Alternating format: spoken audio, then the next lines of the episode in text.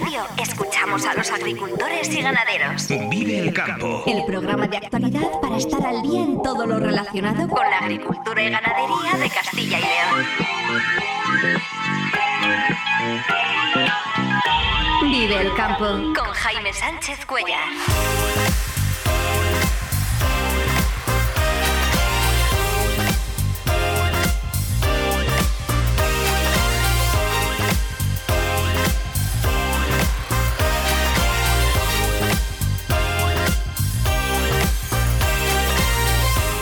Buenos días, esto es Vive el Campo en Vive Radio. Hoy es jueves 7 de diciembre y hasta las 7 y 50 de la mañana aquí contamos lo que está pasando en el sector agroalimentario y cómo afecta a los agricultores y ganaderos de Castilla y León.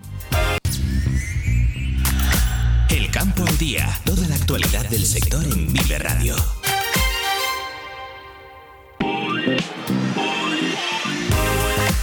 Balance satisfactorio de la campaña de la patata que debería haber terminado ya, pero faltan algunas parcelas por arrancar en Burgos y en León, retrasadas por las lluvias. Ha habido buenos precios y producciones un 15% por encima del año pasado. El próximo año se quiere apostar por el arranque con máquina para solucionar la falta de mano de obra y superar las exigencias de la patata de lavado. Todo ello lo van a analizar en una jornada de Apacil el próximo jueves 14 de diciembre. Unión por la Ganadería, el colectivo que agrupa a los ganaderos de Salamanca, sale en defensa de la orden de la Junta para regular los saneamientos ganaderos. No descartan volver a manifestarse y critican al sindicato veterinario por oponerse a los cambios. Hoy tenemos sección de agromaquinaria en la que hablaremos de tres equipos especializados en el cultivo de viñedo. Comienza la época de nieblas y hoy resolveremos algunas dudas sobre este fenómeno con Víctor González, experto en meteorología de Meteorred. Asaja reclama que se abonen ya las ayudas a zonas desfavorecidas y las ayudas agroambientales de la pasada campaña. Y las lonjas de Zamora y León se celebraron este martes. En Zamora el maíz eh, baja 3 euros y el girasol ha dejado directamente de cotizar. Subida de un euro en los lechones. En León, repetición de precios en los cereales, mientras que el girasol ha vuelto a subir 2 euros. Vive el tiempo en Vive Radio. Pero vamos primero con la previsión del tiempo con Daniel Angulo para conocer cómo va a ser la jornada de lluvias que tenemos prevista para hoy. Eh, Daniel, muy buenos días. Hola Jaime, muy buenos días y muy buenos días también a todos los amigos oyentes de Vive Radio y el espacio Vive el Campo. Hemos amanecido hoy con lluvias, así que ya lo saben, si van a salir ahora mismo, cojan el paraguas porque a lo largo de la mañana las lluvias prácticamente van a afectar a todo Castilla y León. Ha llegado ese frente que esperábamos en este jueves, en este día de entre fiesta y fiesta, y como digo, va a ser una jornada pasada por agua. Y atención porque esta tarde nos llega aire frío en capas altas de la atmósfera y eso va a provocar aún más inestabilidad de hecho, esta tarde, ya a partir del mediodía, esperamos chaparrones, chubascos fuertes que pueden ir acompañados de tormenta, especialmente en el norte montañoso de León, norte de Palencia, también por la provincia de Burgos, norte de Soria, tormentas que pueden dejarnos incluso granizadas debido a la existencia de ese aire frío en capas altas de la atmósfera y debido a la llegada de estos dos frentes fríos. Haciendo un poquito resumen de lo que ha pasado, bueno, pues ayer, en el día de fiesta, día de la Constitución, pues eso, lo que esperábamos en un principio, amanecimos con muchas heladas, igual que el día anterior, el martes, heladas prácticamente en todas las capitales de provincia, llegando a alcanzar, como era de esperar también en zonas del norte de León y norte de Palencia, pues hasta 4 grados bajo cero en algunas zonas donde estuvieron los cielos despejados, también hubo muchas nieblas, pero ayer fue una jornada tranquila, subiendo un poquito las temperaturas y ya vimos que por la tarde iba aumentando la nubosidad, entraba ese viento del suroeste, lo que nos indicaba la llegada de ese frente que como digo nos está afectando ya y que nos va a afectar durante todo el día. Es un frente activo, las lluvias van a ser generosas, ya empezaban desde la madrugada a afectar a León, Zamora y Salamanca, pero durante toda la mañana va a estar lloviendo, se van a ir desplazando hacia el este y ojo esta tarde, como digo, a esos chaparrones, a esas tormentas que pueden ser localmente fuertes e ir con granizo. Según vaya avanzando el frente, ya la próxima noche pues va a ir bajando la temperatura y va a ir bajando la cota de nieve. En principio ahora está alta porque acompañando a este frente está entrando viento del suroeste y hoy de hecho van a subir las temperaturas, pero luego ya en la próxima madrugada van a bajar cuando entre el aire frío. De hecho decía que hoy suben las temperaturas, la máxima en Ávila estará sobre los 11 grados, en Burgos alcanzarán una máxima de 10 grados, en León van a tener 9 con 4 de mínima, 4 de mínima también en Palencia con 11 de máxima, en Salamanca se espera una mínima de 8 y una máxima de 12 grados, en Segovia 5 de mínima, 13 de máxima, en Soria 2 de mínima, 11 de máxima, también 11 de máxima en Valladolid con una mínima de 5 y en Zamora 7 de mínima, 13 de máxima. Ya digo que en principio hoy suben las temperaturas con respecto a ayer por la llegada de este aire templado. Mañana viernes al revés, mañana vuelven a bajar las temperaturas porque como esta noche entra el aire frío, mañana bajan. Ojo mañana en Burgos, Soria, Segovia, porque por la mañana a primeras horas van a tener chubascos que serán de nieve a solo 1200 metros y chubascos de granizo. Luego durante el día se irán retirando los chubascos, los chaparrones y ya la jornada será más tranquila con nubes y claros, pero con temperaturas más bajas. De hecho, el viernes, mañana día de la Inmaculada, volveremos a tener máximas que otra vez estarán por debajo de los 10 grados. Para el fin de semana, esperamos que suban las temperaturas. El sábado, con mucha nubosidad de tipo majo, mucha niebla, algunas lloviznas por la mañana por, el, por León, norte de Valladolid, lloviznas poco importantes. Luego por la tarde, algunas lluvias en el norte de Burgos, pero poco, muy débiles. Ya digo, llega ahí un frente cálido, llega una masa de aire cálido que va a traer esas lluvias y el sábado ya suben, vuelven a subir las temperaturas. Pero el ascenso notable será sobre todo y especialmente en la jornada del domingo. Este día va a entrar vientos del sur, sur-suroeste, que nos van a traer aire húmedo procedente del Atlántico, pero muy templado, lo cual va a hacer que, como digo, el domingo pues tengamos eh, un ascenso ya importante de temperaturas con máximas pues sobre los 14, 13, 14 grados en prácticamente todas las capitales de provincia. Mm, incluso en el norte de Burgos, ya saben que con situación de vientos del sur-suroeste, en Miranda, por ejemplo, Medina de Pomar, pues se pueden superar los 15 grados en la jornada del domingo. Y así también va a comenzar la próxima semana con ambiente templado, con ambiente muy agradable, debido a la entrada de ese aire húmedo y templado. Y esto es lo que va a dar de sí el tiempo en lo que nos queda de este puente. Hemos empezado con ambiente suave, hoy jornada lluviosa, lluvias que se van a ir retirando en la jornada de mañana y el fin de semana más agradable, incluso vamos a ver el sol mm, a ratos y además las temperaturas, como digo, irán subiendo progresivamente. Nada más, que disfruten lo que queda de puente, aquellos que lo tengan, y que lo pasen bien. Hasta el lunes. Muchas gracias, eh, Daniel. Eh, como nos cuentas, eh, los próximos 3-4 días vamos a tener prácticamente de todo en el tiempo. Y donde siguen las cosas revueltas es en el sector ganadero de Salamanca respecto a los saneamientos ganaderos. Unión por la Ganadería, el colectivo que agrupa a las asociaciones ganaderas de Salamanca y a las organizaciones agrarias, ha salido en defensa de la propuesta de orden de la Consejería de Agricultura para regular estos saneamientos ganaderos. El colectivo no descarta volver a manifestarse en la calle y critica eh, duramente al sindicato veterinario Sibecal que se opone a los cambios que quiere introducir la consejería. Recordemos que los aspectos eh, que generan más polémica son los de eh, nombrar a un director regional y coordinadores provinciales para dirigir las campañas en vez del jefe de servicio de sanidad animal y los jefes de sección de los servicios oficiales veterinarios de la Junta, la habilitación para hacer los saneamientos de, eh, de veterinarios privados distintos a los oficiales y que la prueba sanitaria de los animales que van a cebaderos se realice en destino y no en origen. Y por otro lado, eh, Asaja Castilla y León ha criticado que la Consejería de Agricultura aún no haya pagado las ayudas a zonas eh, desfavorecidas y las ayudas agroambientales de la pasada campaña, cuando la normativa europea permite su pago desde el 15 de octubre. En el caso de las agroambientales, los agricultores todavía no saben si se les ha concedido la ayuda medioambiental de la campaña pasada para seguir cumpliendo los contratos eh, plurianuales aún pendientes de suscribir. Son las 7 y 19 minutos de la mañana. Agricultor, Florimón Desprez te recomienda el trigo Filón. Filón, calificado por el proyecto Life Nadapta como el todoterreno de los trigos. Filón, gran adaptación en secanos y altísimo potencial en regadío. Florimón Desprez, seleccionando las semillas de mañana frente al cambio climático. Sabemos a rosquilla y a miel, a vino, cerveza y gaseosa. Sabemos que a ratos eres de tomate y berenjena y a ratos de jamón, chorizo y buen queso. Sabemos a capricho, delicia o trigo limpio. Sabemos que siempre te sabemos bien. Somos naturales, artesanos y auténticos. Somos Alimentos de Segovia. Nuestras costumbres y nuestros valores, nuestro alimento. Diputación de Segovia.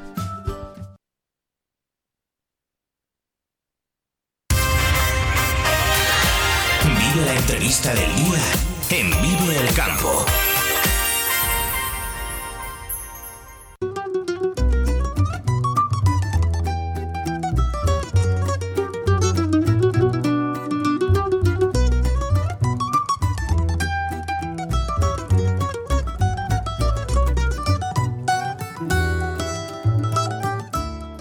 El próximo 14 de diciembre, jueves, eh, la Asociación de Productores de Patata de Castilla y León celebra una jornada en Medina del Campo para analizar la situación actual y futura de este cultivo y hacer balance también de esta campaña. Eduardo Arroyo es presidente de Apacil. Eh, muy buenos días. Buenos días, Jaime.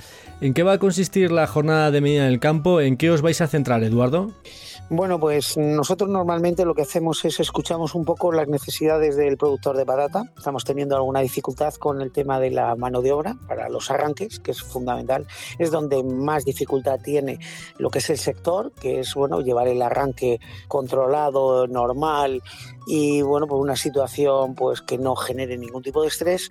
Bueno, pues como la mano de obra está como está, mm, sabemos de sobra que tenemos dificultades con las contrataciones de personas extranjeras, pues bien sea por bueno, pues porque las documentaciones que traen no son todo lo correctas que deberían de ser y los agricultores pues tienen sus miedos lógicamente a contratar este tipo de personas que no saben si están todo lo legal que, que les gustaría a los agricultores que estas personas estuvieran.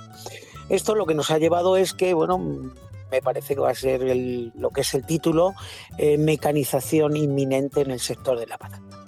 Ese va a ser el título de la jornada de patata del día 14 de diciembre. ¿Por qué mecanización inminente? Pues porque estas dificultades en el arranque nos van a llevar de alguna manera a ir buscando pues una solución en las máquinas de arranque que vayan pues sustituyendo en parte, aunque no sea en todo, en parte, pues esas situaciones de estrés con el personal que muchas veces no aparece, otras veces aparece, otras veces no son serios y otras veces pues no están, no están legalmente establecidos. Y ya al tiempo pues valoraremos qué es lo que ha sido la campaña 2023 y las posibles eh, perspectivas para el 2024 con el tema sobre todo de industria, la fortaleza que está teniendo lo que es la patata de industria frente a la patata de lavado, que bueno, pues que tiene, pues, eh, en fin, tiene todavía mucho tiro, pero que claro está teniendo dificultades para mantenerse, sobre todo en lo que es las siembras, etcétera, etcétera, porque eh, la patata de industria que requiere eh, pues de alguna manera un, control menor. Hay más margen de maniobra, por así decirlo. Claro, con lo que, lo que esto nos está trayendo de alguna manera es a que está abriéndose muchísimo en el exterior, sobre todo en el norte de Francia, eh, unas industrias muy potentes de, de patata de frito ¿eh? y están absorbiendo mucho mercado de cultivo. Están absorbiendo mucha patata de industria, del estilo de tipo agria, tipo lady amarilla. Eh, y el agricultor español, que ya, bueno, sobre todo el de Castilla y León, que ya está un poco cansado de tanta exigencia por parte del lavado, bueno, pues está yendo de alguna manera a refugiarse en un cultivo mucho más cómodo como es el cultivo de industria, la patata de industria. Mencionabas el arranque mecanizado. La verdad es que los agricultores, los productores de Castilla y León ya utilizan, eh, o buena parte de ellos, ¿no? Ya emplean máquinas que hace falta para que eh, sea mucho más generalizado, porque en principio su uso no ha sido generalizado por las reticencias precisamente de la parte procesadora, ¿no? Que no que preferían una patata recogida a mano en vez de con máquina. Efectivamente, Jaime, em, si no hemos ido a arrancar más con máquina y menos a mano es porque los embolsadores estaban de alguna manera bloqueando eh, esa salida hacia máquina, esa huida del agricultor que lleva ya cultivando patata muchos años, el ir hacia máquina, que es mucho más cómodo, le genera menos problemas, le genera menos mano de obra y, menos, y claro, y al final eh, se hace incluso en menos tiempo y con un coste infinitamente menor. Claro, eh, las, lo que es la, los embolsadores, la parte de lavado, estaba exigiendo que lo hiciéramos a mano, para que se dañara lo menos posible la piel. Mm, estábamos siendo muy considerados con estas pieles y sin embargo deberíamos de haber avanzado bastante más en pieles más duras, un poco más broncas. Le estábamos dando una importancia muy muy grande a la, a la piel de la patata. Yo creo que el futuro va por ahí, que las pieles tienen que estar eh, más curadas y serán algo más morenas pero no debemos de centrarnos en eso, debemos de centrarnos que encima se trabajará muchísimo mejor esa patata a la hora de mecanizar, porque no tendrán esos golpes, una patata de piel más dura, los golpes no la afectan, los golpes que puede ser de la máquina, pero bueno, ya hay ahora mismo unas máquinas muy sofisticadas que tratan muy bien a la patata y de alguna manera seguimos trabajando en un en un mercado que nos permite a los agricultores seguir, seguir avanzando, porque si tenemos que estar pendientes de una mano de obra que, tiene pues eso, unos puntos de legalidad eh, muy comprometidos, eh, nos puede generar problemas. Vais a hacer en esta jornada del próximo 14 de diciembre también balance, has mencionado balance de la campaña que ya la podemos dar por terminada la campaña, está todo ya arrancado y no sé si habéis acabado satisfechos desde, eh, desde el punto de vista de los productores. Estamos en el mes de diciembre, eh, no debería de quedar ya prácticamente nada. Bueno, pues sí que es verdad que nos han influido las lluvias del mes de septiembre, las lluvias del mes de octubre y ahora las lluvias últimas del mes de noviembre, primeros de diciembre, nos han influido hasta el punto de que sí que es verdad que queda algo algo de alguna parcela todavía que arrancar. Ayer casualmente estuve hablando con un agricultor que le quedaban 10 hectáreas, por ejemplo. ¿Queda algo que arrancar? Sí, en las zonas de Burgos, de la parte alta, queda algo de arrancar, en la zona de, incluso León también queda algo que arrancar, pero muy poco, no son cantidades significativas porque el grueso de esta campaña mm, de Castilla y León estaba prácticamente totalmente terminado. Esta campaña ha sido una campaña muy tranquila gracias la exportación inicial. Y hicimos una exportación a, los países europeos, bien Francia, Bélgica, Italia, eh, Alemania, que nos vino muy bien porque no nos desbloqueó nuestro, claro, nuestro posible atasco inicial de arranques que siempre tenemos en Castilla y León, hasta el punto que sacamos una gran cantidad de patata variedad colomba a estos países que la han valorado muy bien y que nos dio, pues de alguna manera, la posibilidad de no hundir unos precios cuando ponemos la primera cantidad de las primeros arranques de patata de Castilla y León, normalmente pues tiran a hundir un poco los precios, porque se pone mucha cantidad en el mercado. Y cuando prácticamente ya dejamos de exportar fuera a Europa, ya se había regulado el mercado interior, prácticamente el mercado no se ha movido, ha estado en unos precios bastante aceptables, por encima de los costes de producción que siempre peleamos los agricultores. Y creo que encima en producción hemos estado también por encima de niveles normales. Ha habido entre un 10 y un 15% de producción más que otros años eh, por hectárea. O sea, esto es yo creo que para tener en cuenta y podemos hablar de una campaña satisfactoria. Una pincelada solo, Eduardo, con las previsiones para la próxima campaña. Leíamos recientemente un comunicado de la organización NPG que agrupa a los productores de Alemania, Bélgica, Francia y Países Bajos, en el que se mencionaba la posible escasez de semilla para la próxima campaña. ¿Cómo está esta situación? Bueno, Vamos a ver, en el tema de la campaña que viene, sobre todo el tema de siembras, eh, eh, ha ocurrido un poco lo que nos ha ocurrido a nosotros aquí en Europa este año, a pesar de que venía una, una cosecha tardía, sí que luego han tenido lluvias y esas lluvias han recompensado eh, los kilos de producción también. También venían mal, en los países europeos, pero esas lluvias les han recompensado muchísimos kilos y al final, bueno, pues se han quedado pues en una producción bastante normal para lo que preveían que se pudiera haber caído. Esto mismo ha ocurrido en la semilla. La semilla, en principio, pues se ha plantado como otros años, que normalmente vas buscando pues una semilla pequeña, una semilla de un calibre para sembrarla eh, bueno, muy adaptada a luego lo que las necesidades que tiene el agricultor va a sembrar, que cuanto más pequeña es la semilla, pues bueno, pues de alguna manera más de sí y menos problemas da. Bueno, pues al final lo que ha ocurrido es que la semilla se ha crecido también, ha crecido porque han venido mm, lluvias en, en, Europa y tenemos una semilla crecida, una semilla más gorda de lo que debería de ser. Mucha semilla la han mandado, al ser excesivamente gorda, la han mandado a, consumo y tenemos una situación de una semilla escasa. O sea, escasos, calibres pequeños, muy, muy escasos, eh, calibres medianos que habrá que a lo mejor seleccionarles y partirles.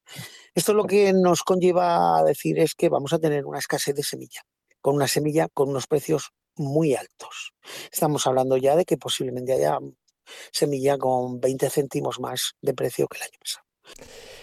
Pues eh, todas estas eh, datos y situaciones y circunstancias se van a analizar este próximo 14 de diciembre, este jueves, en Medina del Campo, en la jornada que organiza la Asociación de Productores de Patata de Castilla y León. Eduardo Arroyo, presidente de Apacil, gracias por acompañarnos hoy en Vive el Campo. Eh, muy buenos días. Muy buenos días, Jaime, y muchas gracias. Quizá buscas el ruido del caudal de un río o tal vez prefieres encontrarte con la paz monumental de un silencio enclaustrado. A lo mejor eres de esas personas que tienen un buen gusto, capaz de catar sabores únicos. Caminas, pedaleas o corres, pero siempre tienes claro dónde ir. Y sabes que aquí tenemos tu calma, tu locura, tu patrimonio, todo lo que eres, todo lo que quieres, sin ir más lejos. Provincia de Segovia, naturalmente. La Junta de Castilla y León impulsa las inversiones y obras de tu ayuntamiento para que tengas unos servicios e infraestructuras modernas, eficaces y sostenibles. Porque nos importas, porque te lo mereces. En tu pueblo o en tu ciudad, aquí invierte Junta de Castilla y León. Vive el campo con Jaime Sánchez Cuellar, aquí en Vive Radio.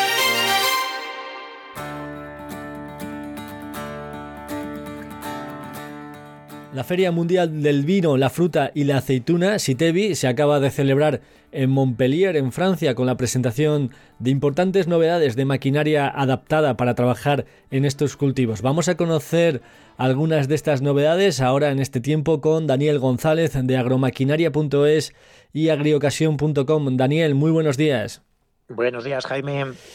Vamos a conocer eh, algunas presentaciones eh, que ha hecho, por ejemplo, la marca New Holland en esta, en esta feria de Sitevi en Montpellier.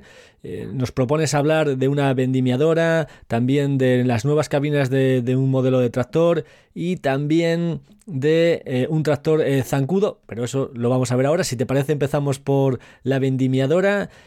son unas nuevas vendimiadoras compactas de New Holland. ¿De qué estamos hablando, Daniel? Pues Jaime, eh, como bien decía, son todas las presentaciones que se han realizado en Sitevi. Es una feria muy, muy, muy específica, dedicado sobre todo al viñedo, al vino, a la fruta y pues al cultivo del olivo. Hoy vamos a hablar concretamente de, novedades que ha tenido New Holland.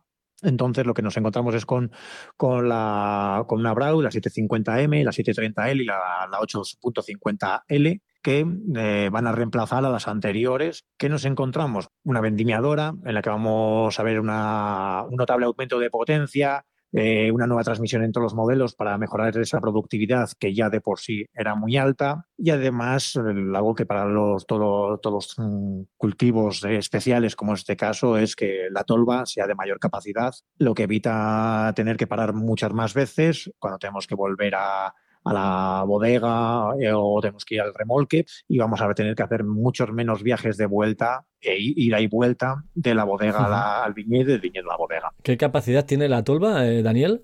Tenemos un volumen adicional de unos 500 litros, vamos a llegar a los 2.800 litros en el caso de la 750, 3.600 litros en la 850 y después eh, incluso eh, un poco menos en las versiones OptiGrade pero vamos, vamos a tener dentro ese, ese, volumen adicional de 500 litros en el que nos vamos a encontrar con el 3.600 litros de capacidad máxima. Bueno, pues capacidades importantes. Eh, de estos modelos nos has destacado también, Daniel, eh, que la transmisión eh, se mejora. No sé qué nos puedes decir respecto a las transmisiones y también lo que también evoluciona y mejora es el confort de la, de la cabina, eso sí. Eso es, lo que buscamos siempre, aparte de lo que hemos hablado de la capacidad, lo que busca siempre todas las marcas es que la persona que va a trabajar con, estas máquinas, al final, cada día, cada día que pasa, que cada día tiene que estar sentado, son muchas horas eh, sentado en la máquina, pues que al final sea lo más confortable posible. Y además en, el caso de, la vendimiadora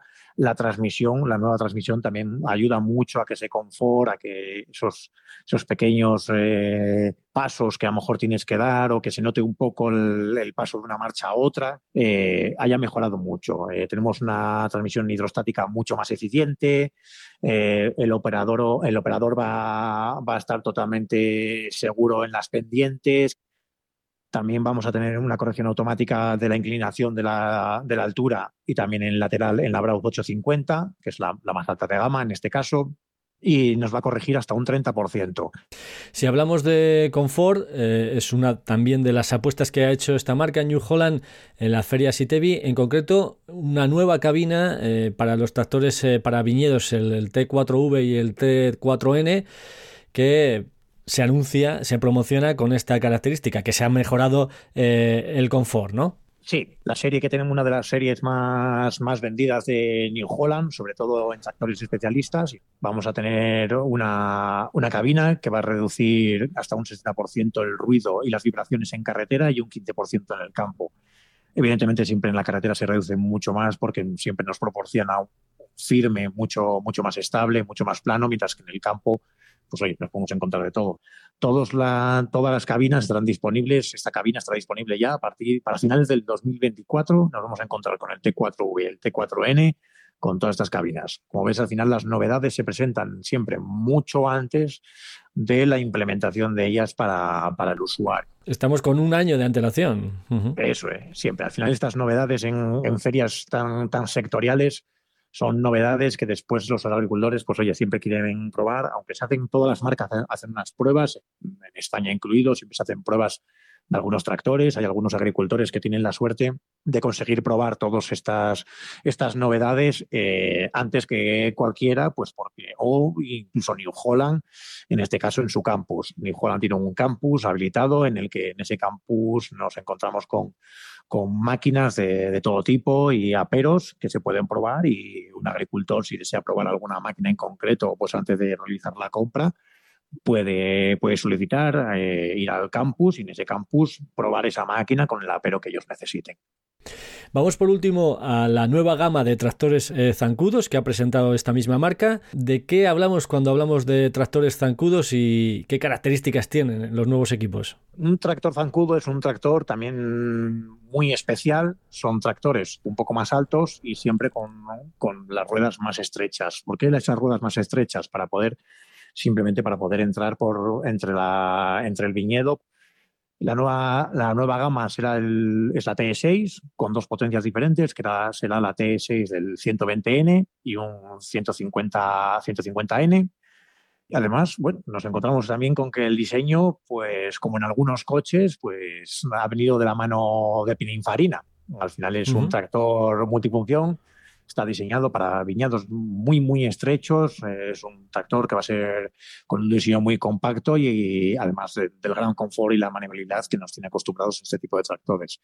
Además, en este caso, pues diseñado por Pininfarina, nos encontramos con que la marca pues, nos indica que será además un tractor muy elegante.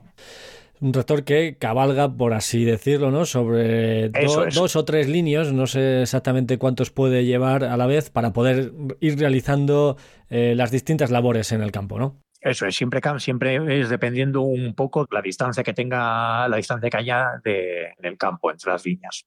De acuerdo, Daniel González de agromaquinaria.es y agriocasión.com por traernos estas novedades presentadas en la feria Sitevi, en la feria mundial dedicada al vino, también al olivo, eh, que se ha celebrado recientemente en Montpellier, en Francia. Eh, Daniel, muchas gracias. Te esperamos la próxima semana.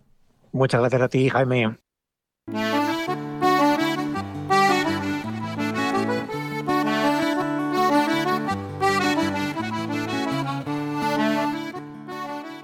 Los últimos días ya hemos comenzado a vivir episodios de nieblas invernales. Hoy nos vamos a hacer algunas preguntas eh, sobre ello, sobre cómo se forman o cuántos tipos de nieblas hay o si algunas zonas son más eh, proclives que otras a este fenómeno. Y para responder a todas estas preguntas está aquí con nosotros una semana más eh, Víctor González, experto en meteorología de Meteorred, donde le podemos leer todas las semanas, por cierto. Víctor, muy buenos días. Hola, muy buenos días. Antes de hablar de nieblas, creo que tenemos que hablar de inversión térmica porque realmente las nieblas es una consecuencia de una inversión térmica, ¿no? Pues sí, eh, así es. hay distintos tipos de niebla y es verdad que algunos simplemente consiste pues, en introducirse en una nube, al fin y al cabo, que es lo que pasa con las nieblas de montaña, pero las que tenemos aquí en la meseta norte eh, son lo que se conoce como nieblas de irradiación. Son nieblas que se forman precisamente en noches despejadas y calmadas, en las que la capa más superficial se enfría rápidamente y como no hay movimientos de masas de aire, el aire frío que es más denso se queda abajo, como si fuese una piscina, porque el, el fluido más denso pues se hunde. Y en este caso el aire frío forma una capa muy cerca del suelo en la que la humedad se condensa y ahí se forma una capa de nubes a ras de suelo, que es nuestra niebla, la típica niebla que tenemos aquí en la meseta norte. Porque la inversión térmica es, esto mismo, ¿no? Es cuando el... Bueno, explícanoslo mejor tú, ¿qué es la inversión térmica? Efectivamente, ¿no? La inversión térmica, pues como su propio nombre indica, es una inversión, digamos, de la temperatura. ¿Qué es lo que pasa cuando nosotros estamos en una zona de montaña? Pues lo sabemos muy bien. En el momento en el que empezamos a subir, cada vez hace más frío si cogemos un avión, un globo, cualquier cosa que vuele, vamos a ver que cuanto más suba, más fría va a estar la atmósfera. Esto ocurre en toda la troposfera, en los primeros 10 o 15 kilómetros de altura. ¿Por qué? Pues bueno, pues porque cuando el movimiento del aire hace que las masas de aire suban, se expanden al haber menos presión y se enfrían. Y cuando bajan, se comprimen y se calientan porque abajo hay más presión. Pero claro, ¿qué es lo que pasa si nosotros dejamos al aire sin moverse, completamente estacionario, es decir, que no haya movimientos verticales ni nada de ningún tipo, pues que al final poco a poco las masas de aire frío se van a ir recolocando abajo y las cálidas, que son más ligeras, van a ir subiendo. Esto es como el, como el, aire que tenemos en una habitación cuando ponemos un radiador. El aire caliente se va a ir acumulando hacia, se va a ir subiendo hacia el techo, mientras que el frío se queda abajo. Bueno, pues cuando eso sucede, se habla de inversión térmica, en la que por una pequeña capa de la atmósfera, el aire frío o sea, está abajo y por tanto, según subimos, lo que hace la temperatura en vez de disminuir es aumentar durante un breve periodo de tiempo. O como un globo aerostático, ¿no? Que va a coger altura eh, gracias al aire caliente. Efectivamente, ahí podemos ver claramente que el aire caliente es eh, bastante menos denso que el aire frío y por tanto, si nosotros le dejamos libre, sin nada que lo fuerce, sin ninguna corriente que lo mueva, pues lo que va a hacer es ascender. Efectivamente. ¿Qué situaciones son las que eh, favorecen la aparición de, nieblas? Pues mira, aquí en la meseta norte hay una situación que es muy clara. Lo que necesitamos, como es una niebla de, de, inmersión térmica, de irradiación, lo que necesitamos es una situación muy tranquila, sin vientos, sin nubosidad, es decir, todo muy calmado y despejado. Por tanto, lo que produce aquí las nieblas, en invierno sobre todo, que es cuando las noches son más largas, es precisamente en los anticiclones. Tener un anticiclón encima garantiza la formación de estas nieblas. Si además el aire es relativamente húmedo porque ha llovido en los días anteriores o porque la masa de aire antes de estar sobre nosotros estaba sobre el mar, pues esas nieblas serán todavía más densas y persistentes.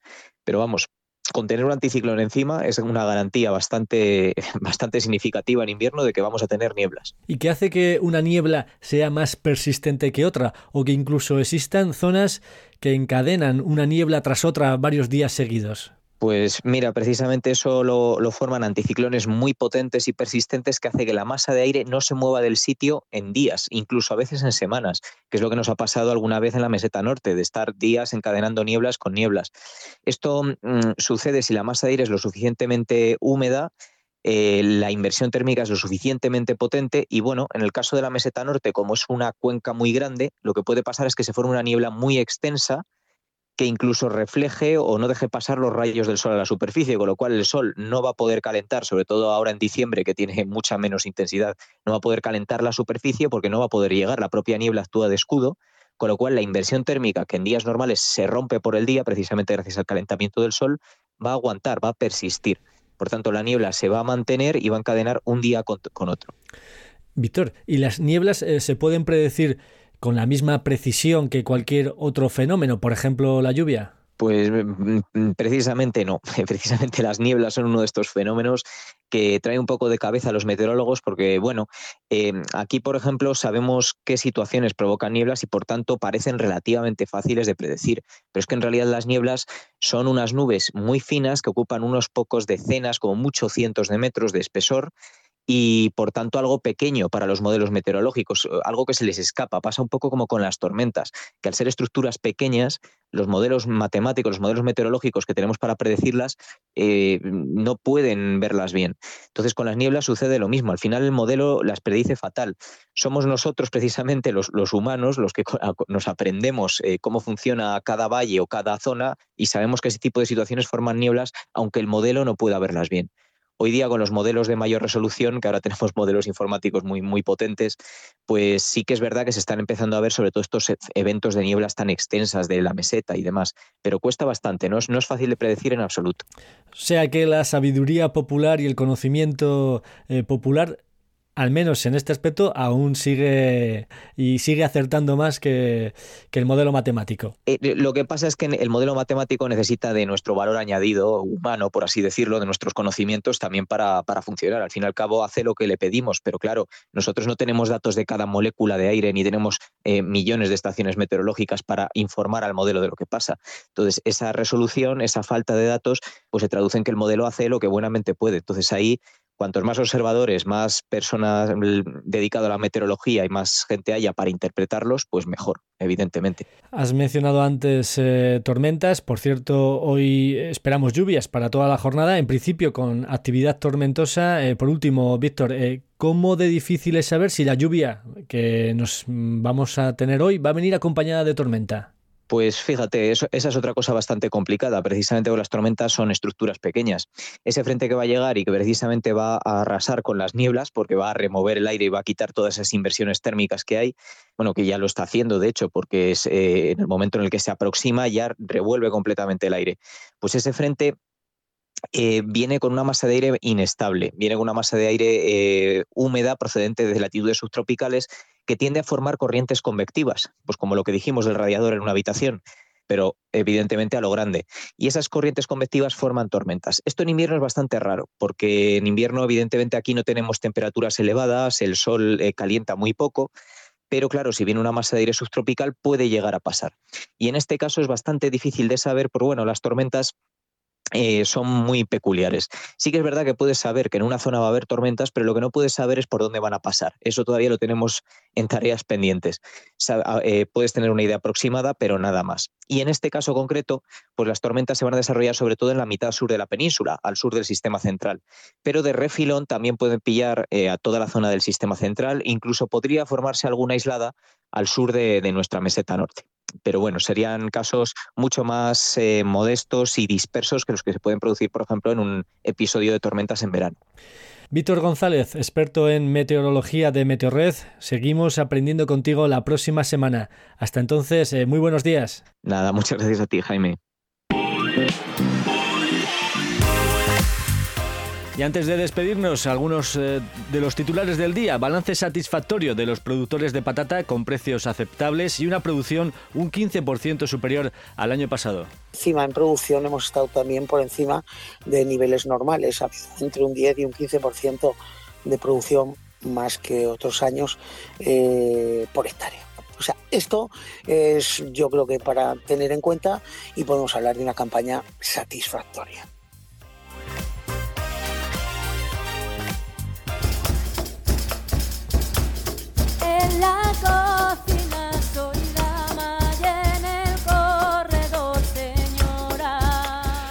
No tenemos tiempo para más. Hasta aquí el programa Vive el Campo, la cita diaria con la actualidad del sector agroalimentario en Vive Radio. Hoy entre dos días festivos, pero siempre es un placer eh, contarles la actualidad del campo, claro que sí.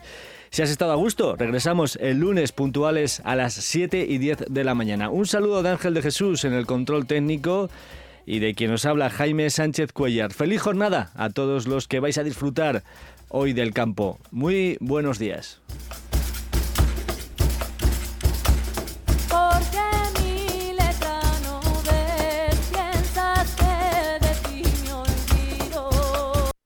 Agricultor, Florimón Desprez te recomienda el trigo Filón. Filón, calificado por el proyecto Light Nadapta como el todoterreno de los trigos Filón, gran adaptación en secanos y altísimo potencial en regadío. Florimón Desprez, seleccionando las semillas de mañana frente al...